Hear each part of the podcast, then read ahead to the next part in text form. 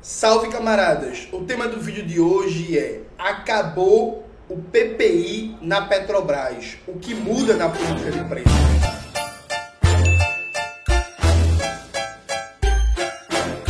Antes de começar propriamente o tema do vídeo do canal, quero muito agradecer a você que ajuda a manter e melhorar o nosso canal a partir do Apoia-se. O seu apoio é fundamental e indispensável para a gente continuar o nosso trabalho de divulgação das ideias marxistas e revolucionárias, inclusive para a gente continuar tendo a repercussão pública na cobrança ao governo Lula, né, na cobrança das promessas de campanha. É você que ajuda o canal a partir do Pixel do Apoia-se, meu muito obrigado. Note, hoje foi anunciado o fim da PPI, da Política de Paridade de Preços Internacionais.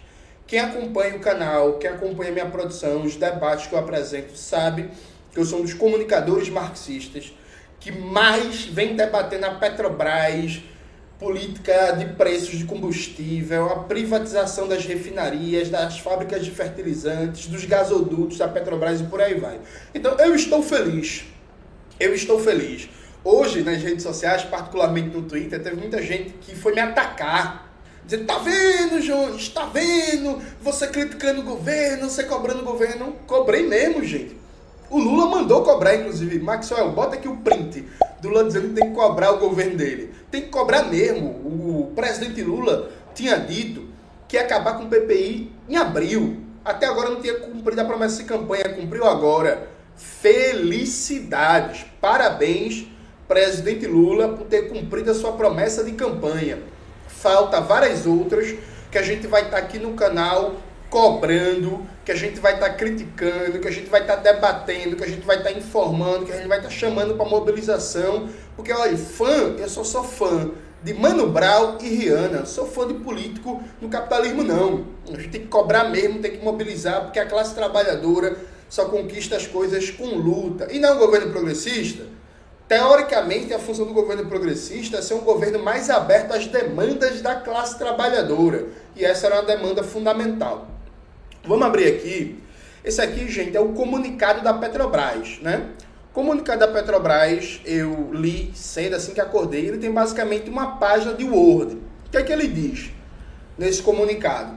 A Petrobras anuncia que vai abandonar o preço de paridade internacional. O que é, que é isso, gente? Em grandes linhas o Michel Temer, com o golpe de 2016, atacou a Petrobras, instituiu que o preço do combustível vai ser cobrado de acordo com o preço internacional do barril, desconsiderando os custos de produção nacionais.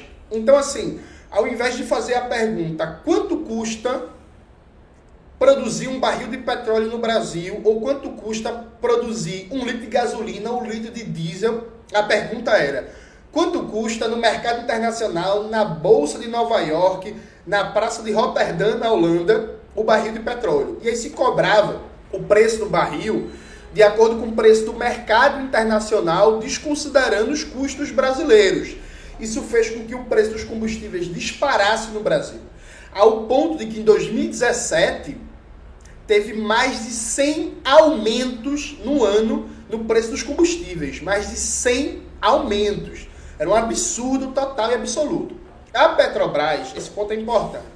A Petrobras não anunciou ainda a fórmula de cálculo do preço dos combustíveis, da gasolina e do diesel. O que ela anunciou foi que vai tirar o PPI e vai considerar o custo do combustível de acordo com o custo nacional, os concorrentes e o custo de oportunidades. Então é como se a Petrobras dissesse assim: ó, oh, sai o PPI, no lugar vai entrar uma fórmula de custos que considera a capacidade de oferta da Petrobras, o que os concorrentes estão ofertando de preço, a capacidade da Petrobras de suprir o mercado em cada região do Brasil e também vai levar em conta algumas variações internacionais. Mas, segundo o presidente da Petrobras, o Jean Paul Prats, não vai ser mais repassado para o consumidor final aquelas variações malucas no preço do combustível, que foi o que aconteceu em 2017. Então, em 2017, Israel jogava uma bomba na Síria. Aí o Irã respondia, o preço do petróleo subia, repassava para o consumidor. Aí a Rússia dava uma declaração dizendo que os Estados Unidos estavam ameaçando e que ia entrar em guerra, aí subiu o preço do petróleo, aí subia no Brasil. Aí o dólar variava, o dólar crescia, aí subia o preço no Brasil. Aí o Irã, puto com Israel, vai junto com o Líbano, joga uma bomba, aí subiu o preço do petróleo, subia no Brasil. O que o presidente da Petrobras disse é que essas variações conjunturais